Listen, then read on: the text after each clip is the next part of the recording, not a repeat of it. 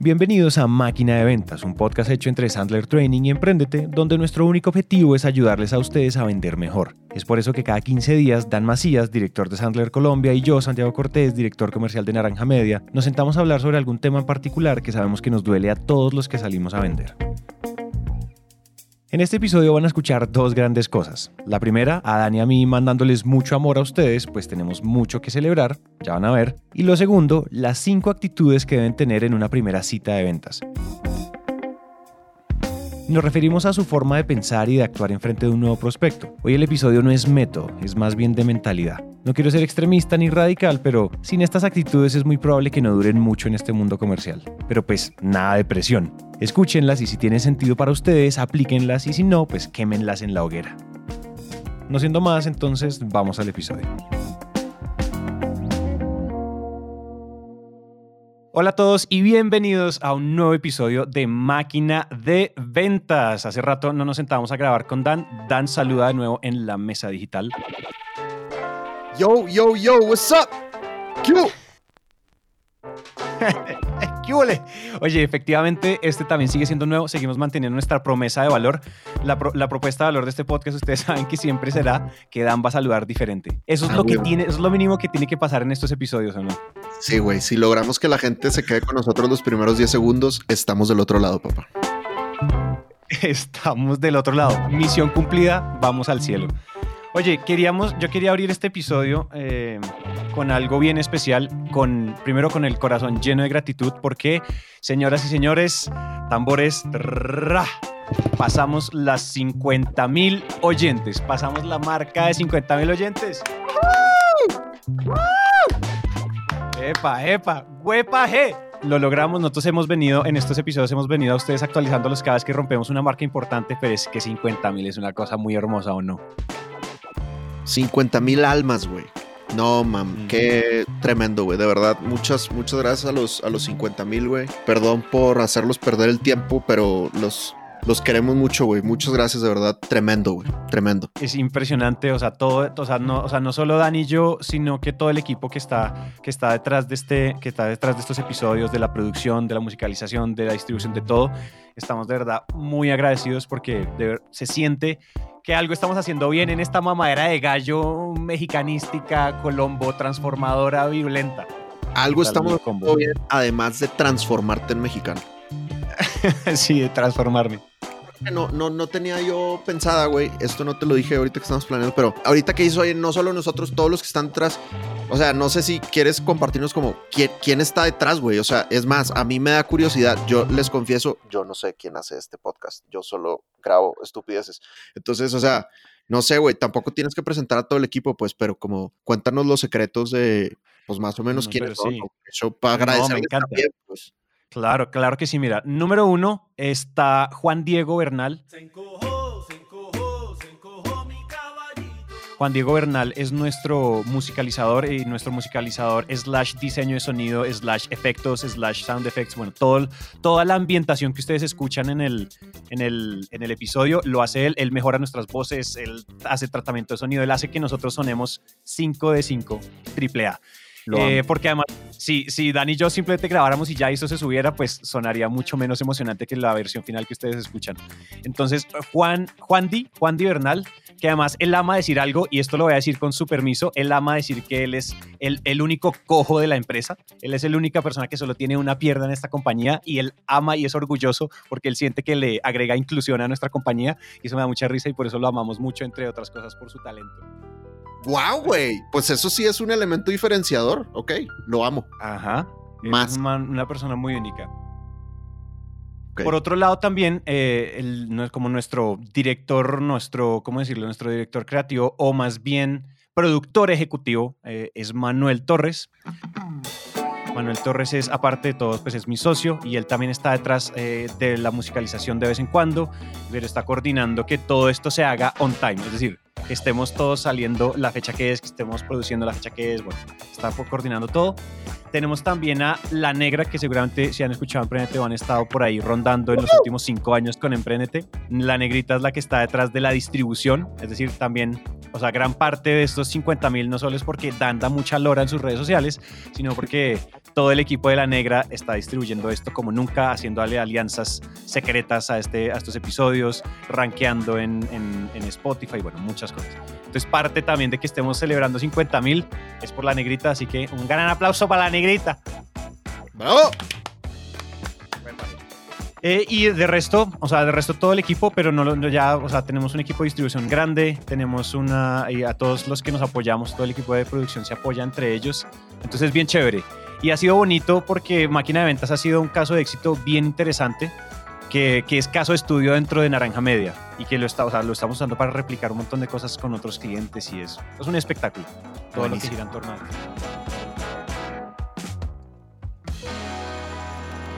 Buenísimo, me encanta, güey. Y me siento muy mal de que, de que no los conozco lo suficiente porque pues la realidad es que este podcast lo, lo hicimos en... Es más, les cuento algo, jóvenes, les cuento un, un secreto, güey. Santi fue, creo que nuestro primero o nuestro segundo invitado a la casa después de que, después de que más o menos empezó a abrirse Bogotá. Porque Santi y yo nos vimos, creo que una vez, güey. Tal vez hace seis meses, siete meses cuando grabamos los primeros episodios. Pero luego llegó la pandemia y ya, y ya no nos vimos, güey. O sea, entonces todo este podcast ha sido 100% digital. Yo no, por eso no conozco bien al equipo de Naranja Media porque pues, pues porque lo grabamos cada quien desde su casa, ¿no? Y entonces invitamos a Santi, el vato, o sea, terminamos de grabar un podcast y estaba tan buena la charla que le dije, oye, pues sigamos con alcohol en mi casa, déjate venir.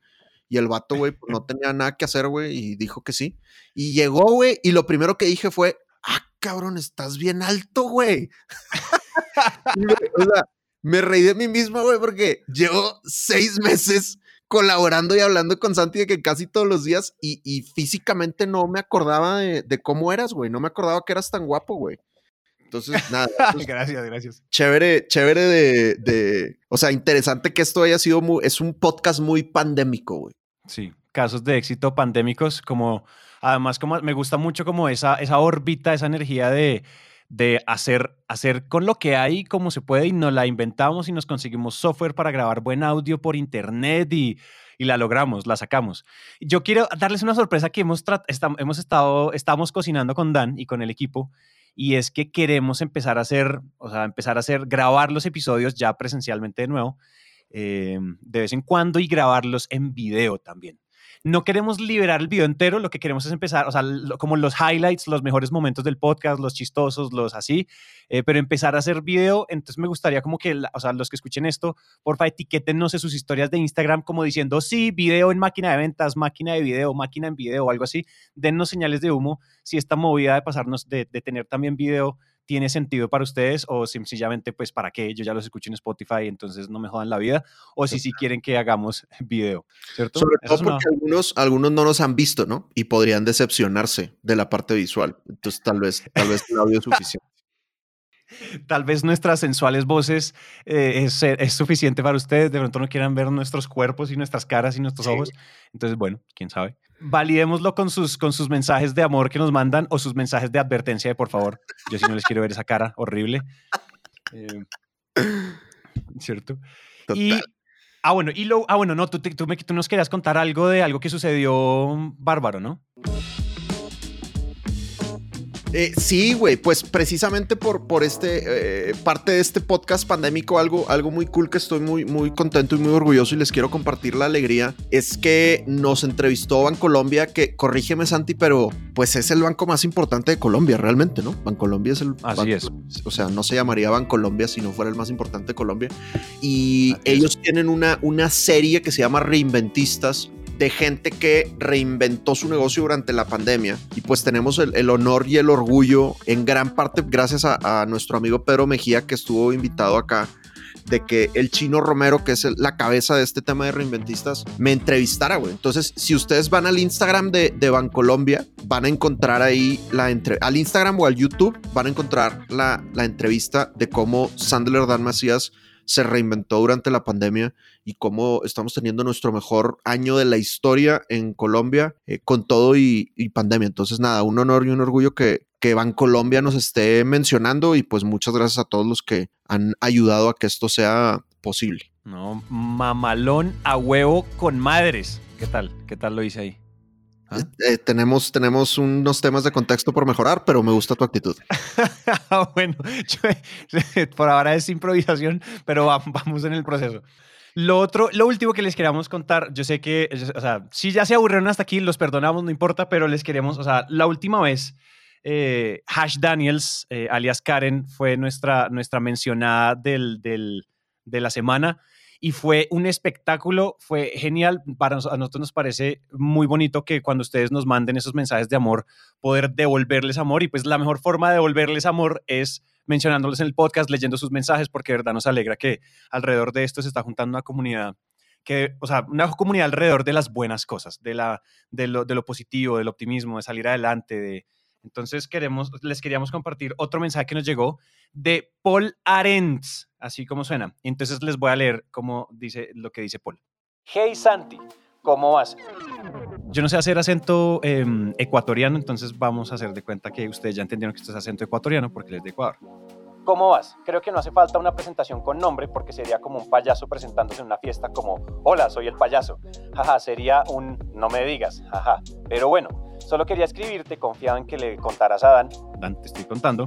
Para agradecerles por la generosidad, en tono de Dan, compartiéndonos todas sus experiencias, sapiencias y conocimientos. A veces me siento como en esos tres meses de prueba gratis del super mega servicio, porque lo que comparten es de mucho valor. Estoy emprendiendo con mi familia con arroba Argonatura Ecuador. Esa es la arroba, si lo quieren ir a visitar, Argonatura Ecuador, arroba Argonatura Ecuador. Son limonadas congeladas de sabores y como la empresa es familiar, todos estamos metidos en la fábrica como un palumpas y obvio, callar el sonido de las máquinas para callar el sonido de las máquinas poníamos música. Pero yo soy súper fan de ustedes desde el lanzamiento del capítulo 3 y ustedes compartiendo lo mejor de lo mejor con todos y eso me alegra mucho. Dije, ¿por qué no le comparto esto a mi familia? A mi querida familia. Ahora, Máquina de Ventas está todos los días en la planta de producción. Es decir, estamos reemplazando la música que estaban escuchando en la planta de producción.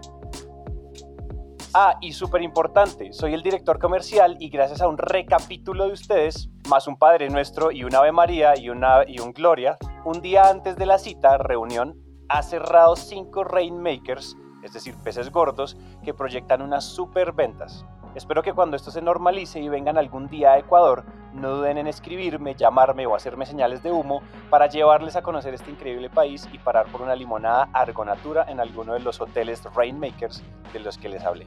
Son increíbles, los amo. Wow. Wow. Mejor dicho, Paul, gran mensaje, gran mensaje de amor y de vuelta, gracias porque son las personas como tú las que nos llevaron hasta los 50 mil. Gracias infinitas. Ya quiero ir a Ecuador otra vez. Así que nada, güey. Yo me apunto al tour que nos va a dar Paul, güey. Chévere. Sí, yo también me apunto. Y si quieren, si les interesa limonadas, Argonatura, eh, limonada Argonatura Ecuador, ahí para que lo sigan. Y ahora sí, si ustedes se aguantaron toda esta cháchara que llevamos hablando con Dan hasta ahorita, ahora sí viene las perlitas que ustedes estaban esperando. Nuestro episodio de hoy se llama Las cinco actitudes que debemos tener en una primera cita o en una primera reunión. Entonces, esto es todo, o sea, actitudes, cuando hablamos de actitudes, una aclaración como diccionario, actitudes es, es mindset, es con la mentalidad con la que llegamos, con la energía con la que llegamos.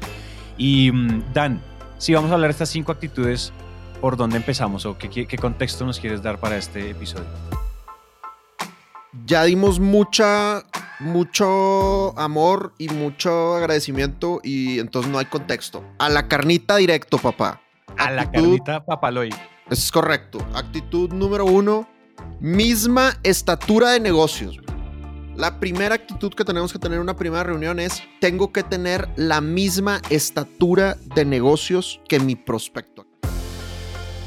¿A qué nos re- referimos con misma estatura de negocios? Los gringos andlerianos le dicen equal business stature, que yo como vendedor me tengo que sentir al mismo nivel que el prospecto. Entonces, nos pasa constantemente, y lo hemos mencionado en otros capítulos, que a veces nos sentimos menos que el prospecto. Puede ser porque el prospecto tiene más experiencia, puede ser porque el prospecto tiene más edad, puede ser porque el prospecto tiene un cargo que yo percibo que es mayor al mío, puede ser porque yo me imagino que el prospecto gana más dinero que yo o que tiene un mejor estilo de vida que yo. Por cualquiera de esas estupideces, nosotros consideramos que el prospecto es un ser humano superior a nosotros. Y eso evidentemente nos pone en una mala posición porque el prospecto muy fácilmente nos va a exigir consultoría gratuita, nos va a exigir descuentos, nos va a exigir que nosotros hablemos y que él no nos quiera dar nada de información. Entonces tenemos que entender que somos profesionales. Como vendedores somos vendedores profesionales y que si queremos diagnosticar adecuadamente al prospecto y darle la solución que realmente se va a adaptar a lo que él necesita, pues necesitamos tener una conversación de persona de negocios a persona de negocios, de hombre de negocios a hombre de negocios, de mujer de negocios a mujer de negocios. O sea, tenemos que estar al mismo nivel. Yo no puedo estar por debajo. Entonces, dos anécdotas trágicas. El otro día fuimos al, al al buffet del W, el otro día cuando no había pandemia, ¿verdad? No sé si has ido tú, Santi, al buffet del, del W los sábados. Es Nunca una cosa al brunch. Espectacular. Impresionante, güey. Espectacular. Lo extraño bien cañón. Me urge ir al brunch del W. Entonces, bueno, fuimos al brunch del W con, con un amigo y su socia. Su socia es mexicana y ha salido en la portada de Forbes México. Y la es una rockstar la mujer. Y nos contaba, güey, cómo en una cita de negocios en particular, ella es súper joven, e iba ella, iba alguien de su equipo, ¿no? Ella siendo la dueña del negocio y, y un hombre que era parte de su equipo, no dueño del negocio, un empleado, y que el señor con el que estaban negociando no la volteaba a ver a ella. O sea, yo, yo pues, quiero pensar que era un tema de, de- de machismo, eh, porque pues el, el otro chico era de la misma edad que ella, y no la volteaba a ver. Entonces, cada vez que el tipo tenía preguntas, se dirigía al, al chico en vez de dirigirse a ella, siendo ella la, la dueña, ¿no? Entonces, bueno, eso es como una situación así muy extrema de cuando no hay la misma estatura de, de negocios y aquí combinado con machismo y bueno, esperemos que el karma se encargue de este individuo, ¿verdad? Eh, porque esta mujer es una, Sí. una rockstar, güey, es una tremenda rockstar. Y ot- otra anécdota donde no hay estatura de negocios y esa es culpa mía. Me acuerdo cuando llegué a Colombia, fui, ay, güey, ¿cómo se llama esa? No me acuerdo ni cómo se llama, cómo se llaman. Como el club de banqueros, güey, o no sé qué. No, no me acuerdo, güey, pero es un lugar así todo hashtag gente bien, güey. Eh, y yo me acuerdo que ese día yo llevaba un pantalón de vestir, una camisa y llevaba un trench coat, ¿no? Eso es como, como de esos eh, abrigo de lluvia, una gabardina, pues. Sí. Eh, y este lugar, güey, era un lugar en el que exigían corbata. Eh, y pues, pues yo no la llevé porque no sabía, pero bueno, me dejaron pasar y me tocó hablar con el presidente del, del- creo que es el club de banqueros. Y me acuerdo que al iniciar la conversación él me dijo, pero, o sea, ¿me puedes decir como, como tú, tú qué? O sea, ¿cuáles son tus credenciales? O sea, como que él fue muy, muy, muy directo, güey, muy, muy brutal, porque claramente él sentía que yo no estaba a su nivel. ¿Y, ¿Y por qué digo que es culpa mía? Porque, pues, fui a un lugar donde exigen corbata de una, vestido de una manera muy casual. En ese momento me veía más joven de como me veo hoy, porque pues la vida es dura. Entonces, o sea, el cuate me vio y por mi aspecto dudó de mi credibilidad, güey. Y claramente puso en duda que teníamos la misma estatura de, de negocios, ¿no? Entonces, pues nada, me tocó decirle mi currículum y ya como que el vato se puso en, en buen plan, digamos. Pero pues obviamente no, no tendría por qué haber pasado eso si yo hubiera manejado las, las cosas bien. Entonces, ¿cómo le hacemos, güey, para tener la misma estatura de negocios? ¿Cómo le hacemos para tener la misma estatura de negocios? Yo diría que hay que hacer tres cosas. Número uno, vístete al mismo nivel que tu prospecto. Si es con traje y corbata, pues es con traje y corbata. Si es en jeans y camiseta, pues es en jeans y camiseta. Pero vístete al mismo nivel para que no se sienta que hay una diferencia visual en el código de vestimenta. Eso por un lado. Número dos, utiliza la misma tonalidad y el mismo ritmo en el lenguaje corporal que tu prospecto. O sea, si la persona habla rápido y mueve mucho las manos, pues tú también. Si la persona habla más lento y no mueve tanto las manos, pues tú también. O sea, espejea la actitud de tu prospecto. Y número tres, bien importante, demuéstrale que tú estás ahí con, con un acuerdo previo, que es una técnica que todos los que estudian Sandler conocen. Demuéstrale que tú estás ahí para ver si vale la pena hacer negocio juntos. pero no de ninguna manera demuestres el hambre. Entonces yo, un- una frase que yo utilizo en mi acuerdo previo es, oye, al final de hacernos preguntas, pueden pasar dos cosas. Número uno, que me digas, Dan, muchas gracias, pero no es por aquí. Y si ese es el caso, no hay ningún problema. Es más, agradezco que me lo digas porque así no te hago un seguimiento innecesario que se vuelva molesto, cansón, que de ninguna manera es mi intención. O lo otro que puede suceder es que confirmes que hay un interés en mis servicios y si ese es el caso, pues al final nos ponemos juntos, eh, nos ponemos de acuerdo juntos en los siguientes pasos. ¿Te suena que lo hagamos así? Y esa, y esa última frase donde yo le doy mucha relevancia a darle permiso de que me diga que no, hace que la gente diga como, ah, o sea, ok, o sea, no se está muriendo de hambre, ¿sabes? Entonces creo que esas tres cosas nos pueden ayudar a, tener una misma estatura en negocios. A mí, a mí, sabes que esa última sí que es poderosa, la verdad. O sea, y, y creo que no tiene mucho método, ¿sabes? O sea, es solo, o sea, si uno siente, una de las formas que, que tú y yo hemos hablado mucho de no sentir el hambre es tener un pipeline de ventas jugoso, es tener un pipeline de ventas sano, alimentado. Porque si toda mi vida financiera depende de esa cita, pues evidentemente es muy fácil que uno se le salga el hambre, ¿no? Pero si Total. uno sabe que uno tiene otros negocios que vienen detrás y que yo mañana tengo otra cita, pasado mañana tengo otra cita, cerré, ayer cerré un cliente, la próxima semana tengo otra cita de cierre. Si yo estoy, si yo soy un prospectador activo, ¿no? Y, y hago bien, y hago bien mi chamba, ah, ah, ah, la viste ahí, ¿no? Eh, hago bien mi chamba, pues no debería estar sufriendo por ese único cliente. Y es una de las cosas que yo veo que pasa mucho a los vendedores y cuando nos escriben y cuando nos piden consejos y cosas de ese estilo ahí por Instagram últimamente. Y es que pasa eso, y es que como no, tengo este cliente y cómo crees que lo debo manejar porque es que va a pasar esto y va a pasar lo otro y si no lo vendo y mi empresa y mi nómina y eso se acumula y por más mindset que tengas, si uno tiene un pipeline muy flojo y muy seco, probablemente el hambre a veces se puede, se puede tomar. Y yo lo digo desde, Total. o sea, desde mi experiencia propia. Hace un año, hoy en día, si a alguien no le gustan mis precios, yo simplemente pues no le vendo. Pero hace, hace, o sea, yo era el maestro del descuento hace un año y es que no te vayas, por favor. Yo quiero que seas mi cliente y, y si me tocaba rebajar y lo que yo le contaba a Dan el otro día, yo te contaba, Dan, que yo, su, o sea, nu- nuestros precios han subido 400% en los últimos cuatro meses Ay, papá. y nadie, y nadie se quejó. O sea, na- o sea la- las empresas que lo pueden pagar lo pagan y las que no, no. Ya, o sea, es tan sencillo como eso. Pero hace un año cuando yo, o sea, se- o sea, en cada factura se jugaba la nómina de toda la empresa, pues era la actitud es muy diferente. Y yo siento que uno, uno también tiene que tener, o qué opinas tú, Dan, de este tema de las victorias tempranas, como empezar a construir, o sea, la confianza no es algo con la que uno se despierta o el, como la actitud no es algo con lo que uno se despierta, uno como que va construyendo como ladrillitos de confianza hasta el día en que uno es un, pues en que uno está parado en su lugar, no sé, a mí me parece que hay algo ahí como desde hablar desde la abundancia y no desde la necesidad, no sé, si me entiendes? No, totalmente. Y, lo, lo irónico es que la magia está en que, eh, a ver, ahorita que, la vida es abundante, que pues gracias a Dios y a nuestros clientes, pues a ti y a mí nos, nos está yendo bien ahorita, pero como tú decías, oye, hace un año, hace dos años, pues, pues no tanto, güey, ¿no? Hace un año, hace dos años, pues uno le, le, le sufría y estaba más abierto a, a dar el descuento y a, y a decirle al prospecto que sí a todo, pero no va a ser hasta que actúes como si fueras abundante no va a ser hasta ese momento que efectivamente vas a empezar a tener una vida abundante. O sea, si, si, si sigues actuando conforme a tu realidad, si estás en la situación de que tu vida no es abundante, si estás en la situación de que ahorita tus ventas no son tan buenas y sigues actuando como que tus ventas no son tan buenas, pues así te vas a quedar. Entonces tienes que, tu, tu actuar es lo que tiene que empezar a definir tu nueva creencia. Si empiezas, si estás actuando conforme a tu creencia actual de que te, de que te va mal y que necesitas el descuento, nunca van a cambiar tus, tus resultados. Entonces ahí, ahí está esa ironía, ¿no? Actúa de la manera que te quieres sentir. Ese, es el, ese, ese, está- ese se combina con el famoso, que es polémico hoy en día ya, pero el famoso fake it till you make it. Así es. A mí me parece, o sea, hay gente que puede decir que eso es bullshit o no, a mí me parece hiper mega poderoso.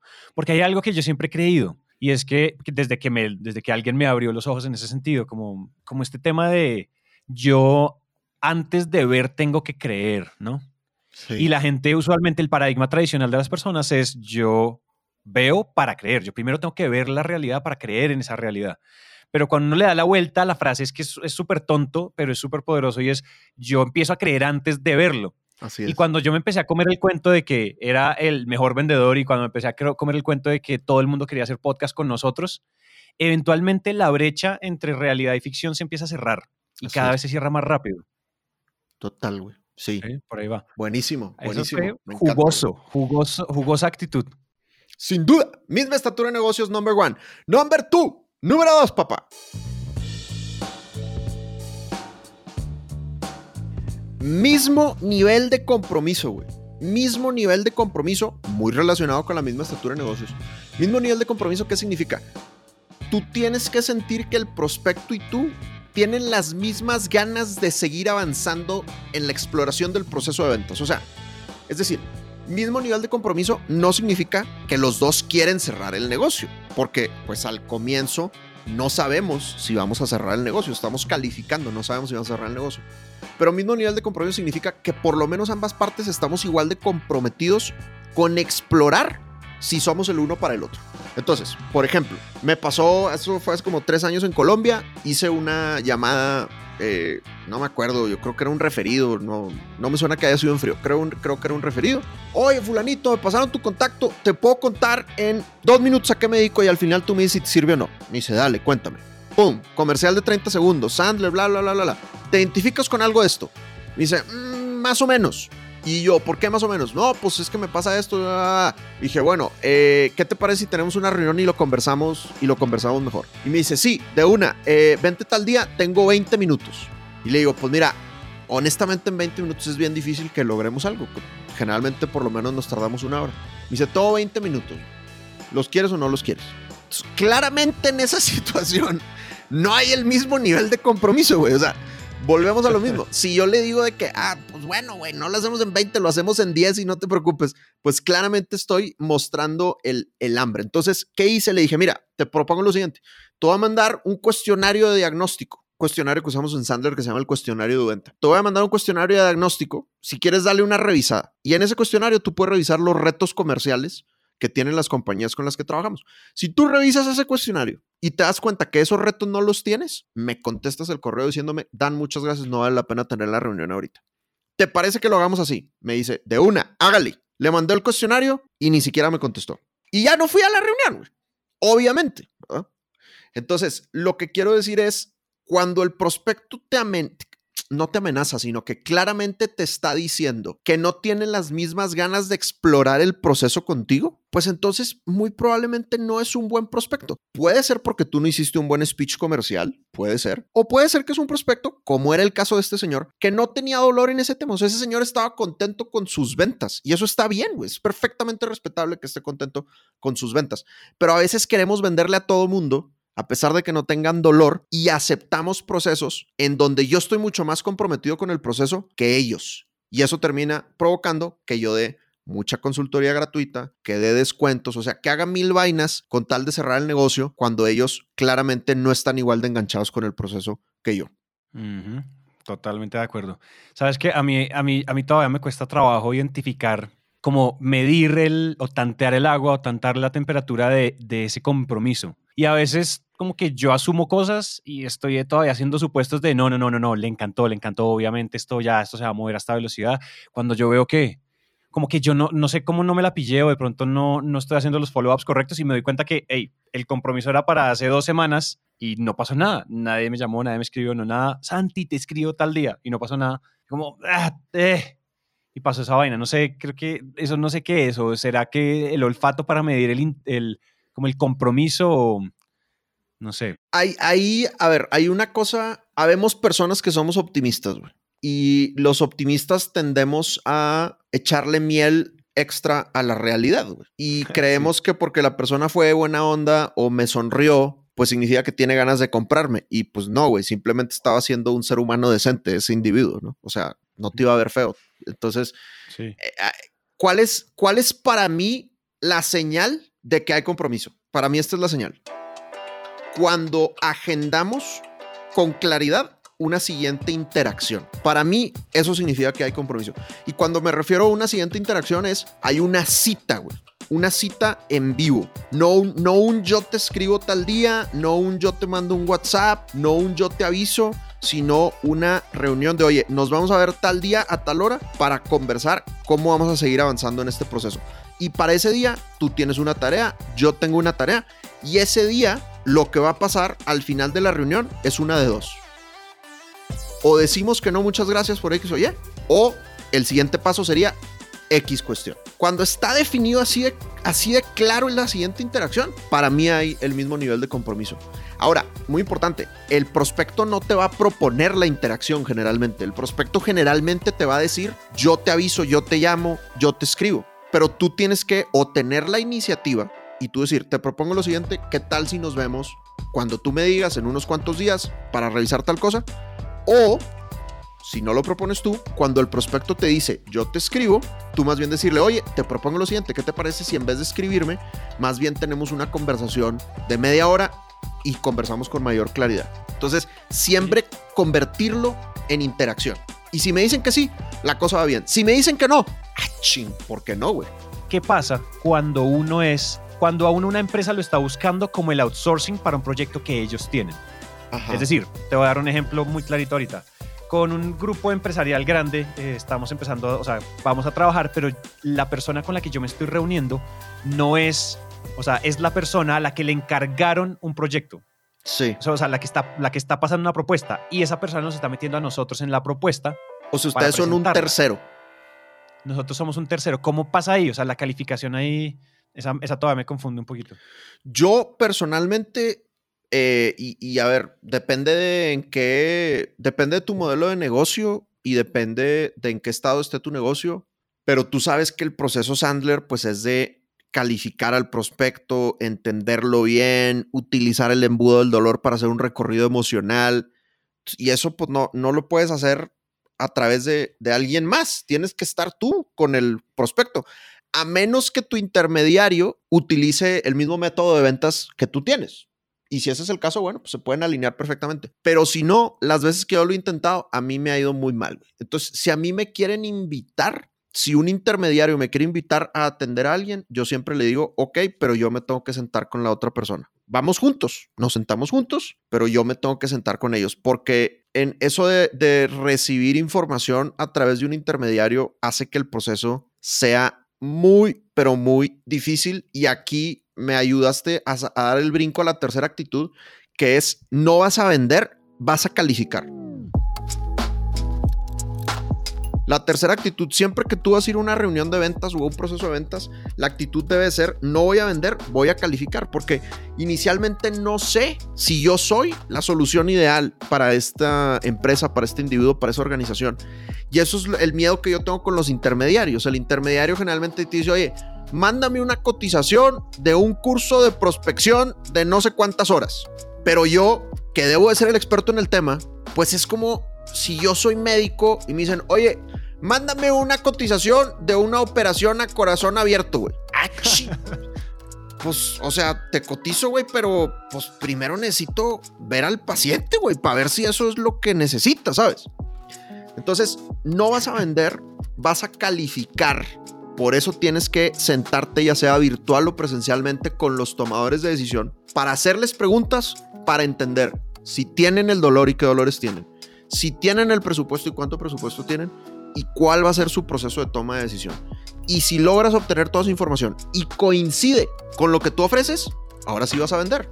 Pero si no, descalificas, gracias por participar, pides un referido y te vas a prospectar y te vas a buscar nuevos horizontes. Ok, porque justamente esa era, o sea, me he dicho, adelanté mi, esa anécdota la adelanté porque me ha pasado un par de veces y es que somos, o sea, estoy hablando con un tercero y entonces yo no sabía cómo, o sea, me he dicho, no sabía lo que acabas de decir y es como pararse en la raya y decir yo, si no lo presento yo, no hay deal, ¿no? Como no, no, no, no vamos a poder avanzar, yo necesito estar ahí.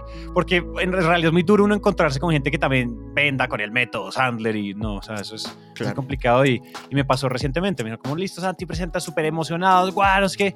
Y entonces yo dije, bueno, y o sea, hay, mucha, hay mucha incertidumbre en los pasos a seguir. No sé cuándo hacer un follow, como cuándo decir, bueno, eh, quedamos comprometidos para esto y esto no pasó y, y ahí me, digamos que se vuelve un dolor de cabeza y en realidad lo que en el fondo pasó fue que estaba persiguiendo un prospecto descalificado. Sí, ¿o no? total. Sí, sí. Y sabes que le pasa mucho a la gente que vende a través de distribuidores o a la gente que vende a través de partners. Cuando no están alineados en el método de ventas, es un caos, güey. Entonces, a ver, quiero aclarar algo. No estoy diciendo que no vendan a través de intermediarios. No estoy diciendo eso. O sea, si, si, tu, si tu proceso de ventas funciona a través de intermediarios, excelente, maravilloso y qué bueno. Pero tienes que asegurarte de que están, de que el intermediario está buscando la misma información que tú buscarías.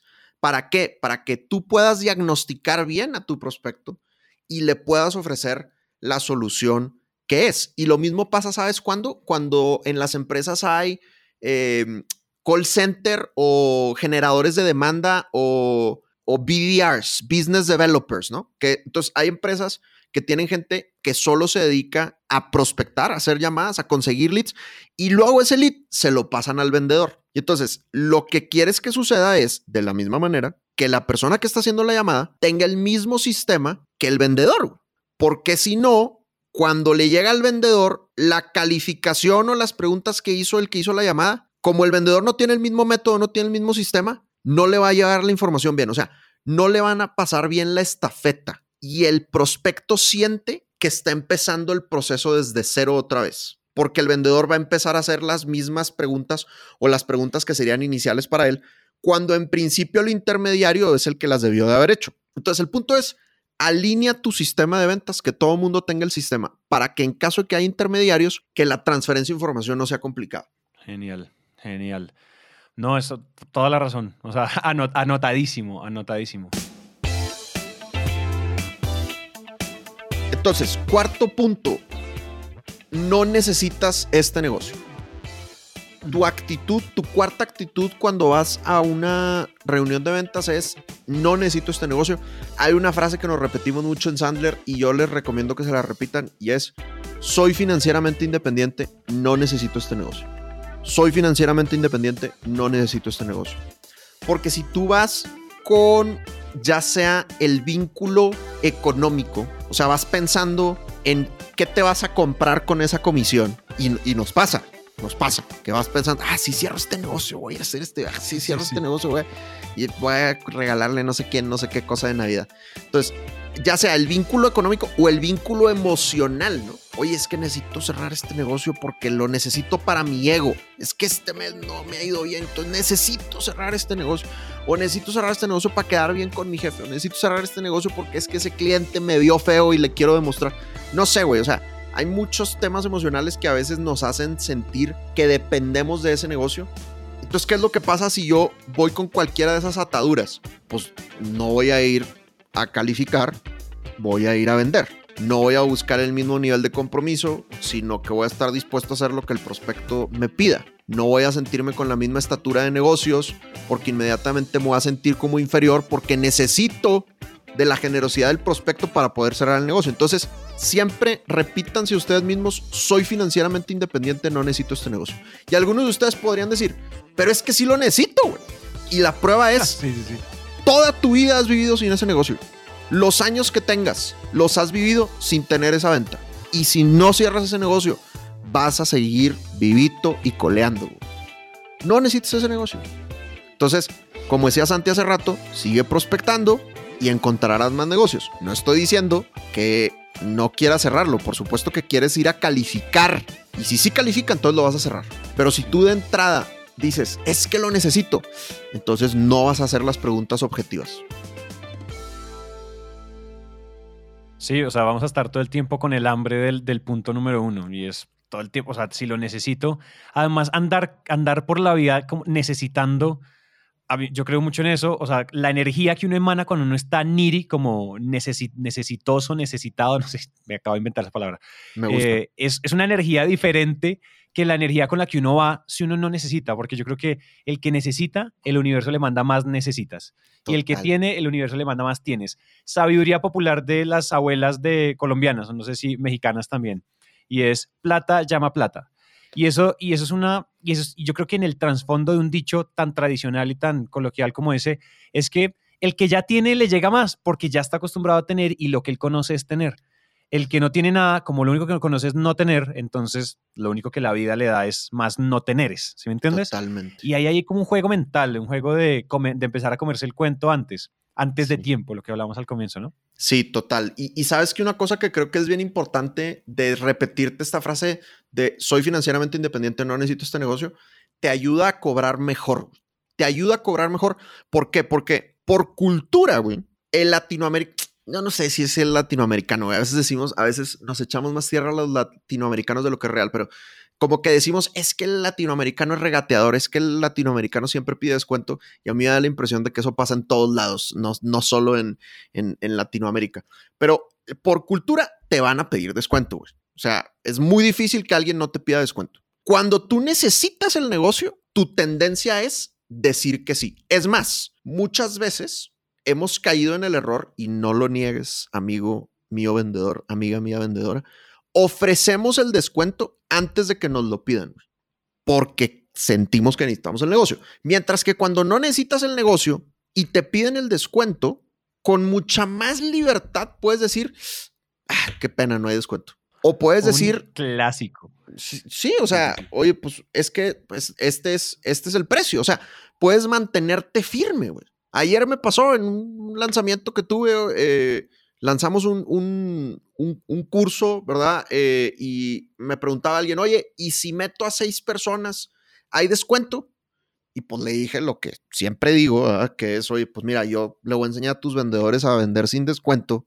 Si yo te doy descuento, pues sería un pésimo entrenador de ventas y no deberías de comprarme, ¿no?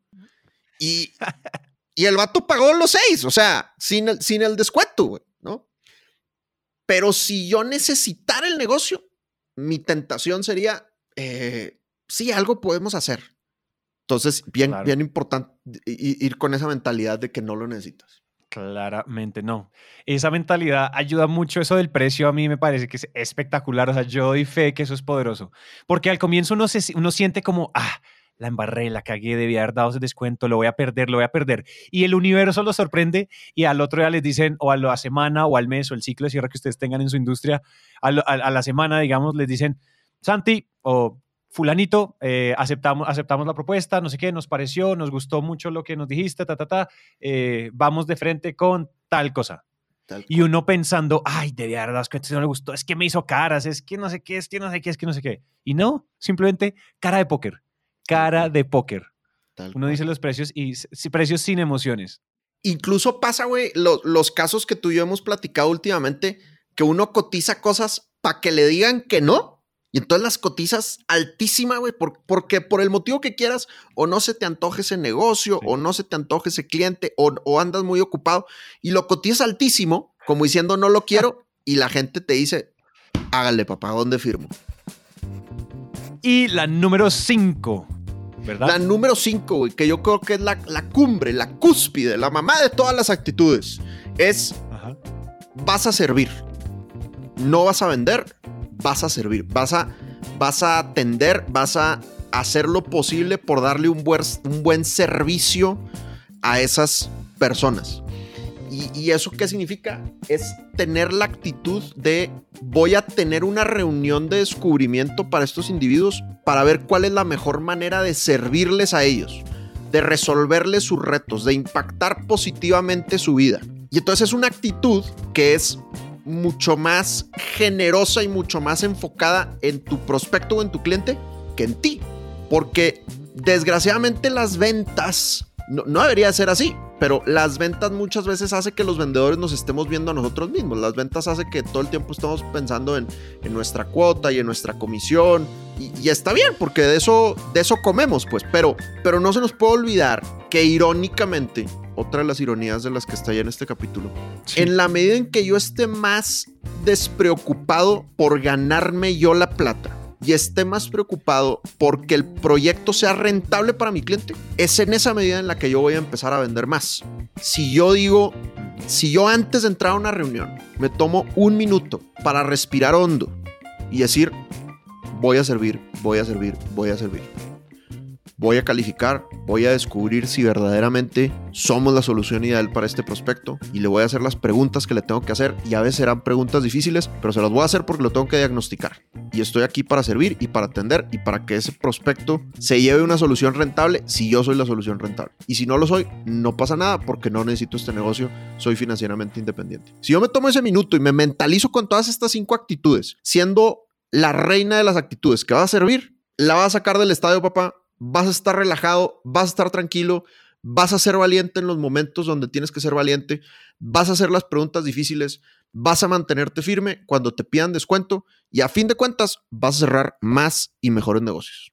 Mira que eso es un espectáculo. Hay una, hay una cosa eh, con el método Sandler que a mí me parece espectacular y es lo que, lo que tú estabas diciendo ahorita. Y es que yo me estoy, yo tengo que hacer unas preguntas que de pronto a veces suenan intrusivas un poco, o igual, si uno ha hecho los pasos correctos, Sandler, uno nunca suena intrusivo porque uno ya suena como asesor experto, como, como una persona que quiere servir. Pero hay un momento en donde uno está calificando el dolor, donde uno empieza a, a preguntarle cosas como más personales, más de la persona, más que de la empresa, ¿no? Eh, y me pasó una llamada la vez pasada con una, con un, es una, ah, ¿cómo te digo? No, es, una, es, una, es una empresa muy grande que tiene sede en, en, en Reino Unido y aquí en Colombia. Ujú. Y ellos, me- ella me estaba contando, bueno, esta empresa, o sea, se ganaron un proyecto muy grande y en ese proyecto había, o sea, tienen que, o sea, parte del proyecto es podcast, contenido, videos, animación, un montón de multimedia eh, educativa. y pues nosotros tenemos esa expertise desde hace mucho rato. Entonces yo le empezamos, yo le empecé a hacer las preguntas, empezamos a hablar, ta, ta, ta. Y al comienzo era como, la llamada literalmente comenzó con WhatsApp y es, Santi, eh, Santi no me dijo Santi, me dijo como, Santiago, buenos días, habla con fulanita de tal empresa, eh, eh, quiero cotizar tal cosa. Y yo como, oye, mira, fulanita, me gustaría entender mucho mejor eh, ustedes qué necesitan para saber si, si, si, pues, si nosotros somos la, los podemos ayudar con lo que están necesitando en este momento. Me dijo, listo, pero no tengo mucho tiempo. Entonces me dijo, tengo media hora. Y en realidad, para mí media hora es un buen tiempo. Ujú, Entonces yo le dije, listo, media hora, entramos a la llamada. Yo le dije, fulanita, ¿todavía tenemos esa media hora o no? Y me dijo, tenemos la media hora. Y listo. Y empezamos a hablar y ella me decía como, bueno, es que yo necesito saber cuánto es la tarifa de tanto, así como con la barrera súper alta. Y yo, bueno, hágale preguntas, como rapport, parafraseo, espejeo, bueno, todo lo que sabemos, ¿no? Y en un momento llega y, y, y entonces como que hace una cara, como que está, y suenan las teclas, ¿no? En, la- en el Zoom, en videollamada. Como ella hace caras y se agarra la cara. Y yo le dije, oye, fulanita, ¿te puedo preguntar algo? Ella me dice, sí, sí, sí, dime. Y yo le digo, oye, ¿qué, qué estás, o sea, con- en, o sea, ¿en dónde tienes tu atención? Que estás como súper, estás como ahí metida en la pantalla. No, no, mira, Santiago, es que estoy aquí mirando, eh, estoy cuadrando el presupuesto del proyecto y, ah, y estoy, eh, y eso que empieza como a titubear, como, Ajá. y se suelta, y para, y se suelta y me dice, mira, a ver, te voy a decir la cosa, cómo es la cosa, porque yo le dije, oye, ¿y este proyecto, o sea, por qué te está estresando tanto? ¿Tenemos un Ajá. deadline especial o llevas persiguiendo este proyecto desde hace mucho tiempo? Me dice, bueno, mira, te cuento. Resulta que ella ha sido... O sea, ella ha hecho los últimos dos proyectos, ella la ha embarrado en presupuesto, la embar se sobregiró en un montón de, en un montón de, con unos, con unos proveedores, eligió unos proveedores de mierda. Entonces en este momento me estaba diciendo como, mira, o sea, yo entendí que el dolor real de ella no era hacer podcast para, para nada, sino que ella me dijo, mira, yo en este momento estoy buscando un proveedor que me haga quedar bien, Claro. porque mi, mi imagen en la empresa está por el piso, porque, o sea, los proveedores con los que yo he estado trabajando me cotizan tarde, se demoran, no cumplen las fechas, entregan de afán, no entregan de calidad. Bueno, son súper malos, no hacen, no, o sea, no me hacen el seguimiento correcto para yo saber si sí quedé feliz. Bueno, se despachó, Dan, o sea, pero se despachó como una terapia. Pobre. Eh, y yo pues, y yo pues feliz entendiendo como, bueno, detrás de esto no había como es que necesito hacer podcast para un proyecto con una gran empresa, por un proyecto que me gané. claro. El problema de fondo, este problema del impacto personal era que ella necesitaba, o sea, ella necesita resarcir su imagen con un buen proveedor que la soporte en su equipo. claro. Y eso, y eso no lo hubiera sabido yo por WhatsApp, por ejemplo. Eso no lo hubiera sabido yo en una llamada de 10 minutos. Y eso no lo hubiera sabido yo si uno no es medio metiche y medio, oye, yo te puedo preguntar algo y uno pide permiso, tú lo has dicho muchas veces, uno pide permiso y la avienta la pregunta. Así es. Oye, esto, o sea, este proyecto, ¿qué significa para ti? O ayúdame a entender. Tanto así que me termina compartiendo pantalla. Esta es que fue un espectáculo esta historia. Me termina compartiendo pantalla y me muestra, mira, no me puedo gastar más de tantos miles de dólares en este proyecto. Y mira, estoy sobregirada con el talento, los de, los de la mesa de servicio me está costando tanta plata y yo terminé como, oye, ¿y qué pasa si le bajas aquí? ¿Qué pasa si le subes acá? Y yo le dije, oye, ¿y nosotros en dónde estamos? Yo, ahí mismo le dije, mira, yo te, yo te cuesto esto. Y ella me dijo, no, listo, mira, estamos bien porque yo tenía destinado para esto tanto. Literalmente yo quedé como 5% por debajo de lo que ya tenía destinado. Buenísimo. ¿Por qué? Porque se da toda una llamada donde ella me termina compartiendo un Excel donde ella está cuadrando su presupuesto para el proyecto. Excelente. Y eso no hubiera pasado si uno no está para servir, para entender, ven, yo te ayudo. Y terminamos cuadrando, pues yo no sé presupuestos, o sea, yo estaba ahí way over my pay grade, o sea, yo, yo no tenía ni idea, o sea, cómo hacer presupuesto, optimizaciones de presupuesto, yo no estudié eso, pero yo estaba pensando como, oye, pues veamos en dónde está muy costoso. Y ella me decía, no, mira, yo le dije, yo le hacía preguntas, tú puedes hacer esto un poquito más barato, de pronto necesitas cinco personas ahí o puedes tener cuatro, porque los sueldos de las personas estirados durante 12 meses de proyecto es carísimo. Claro. Entonces yo le decía, "Ta, bájale aquí, bájale aquí. No terminamos llegando al presupuesto presupuestísimo. Hubiera, o sea, si lo hubiera logrado hubiera sido genial, pero no llegamos hasta, o sea, la- no la ayudé a bajar hasta su cuota de presupuesto. Pero fíjate que es diferente. O sea, creo que servir también habla de entregar la milla extra Total. y de, y de hacer algo más y, y entender que lo que uno tiene enfrente no es un presupuesto, lo que uno tiene enfrente es una persona. Y las personas tienen retos personales, empresariales, tienen hartas necesidades y cuando entiende eso, servir se vuelve ah, como automático, como mecánico. gracias, gracias, gracias. Me voy a tomar la libertad de decir, lo tenemos. Lo tenemos. Bien, bien, bien. Perfecto cierre, güey. Perfecto cierre, güey. No tengo nada más que agregar. Yo tampoco. Lo logramos. Hasta aquí llegamos hoy. Recuerden que para aplicar estas cinco actitudes el consejo es repetición. Repítanlas siempre antes de cualquier reunión y van a ver que se vuelve mecánico y natural. Por otro lado, gracias de verdad por todos sus mensajes que nos mandan todos los días. Recuerden que si sienten que este episodio les sirve a alguien, por favor compártanselo. Y queremos hacer algo más. Si ustedes hacen una publicación en su LinkedIn o en su Instagram escuchando el episodio o comentando sobre el episodio y nos etiquetan tanto a Dan como a mí, los compartimos en nuestras respectivas redes y así vamos formando una gran comunidad alrededor del contenido de valor. Nos encuentran en redes como arroba Sandler Dan Macías y arroba Santi C. Calle. Y en LinkedIn como Dan Macías y Santiago Cortés Calle. Gracias por llegar hasta acá. Nos vemos entonces en el siguiente.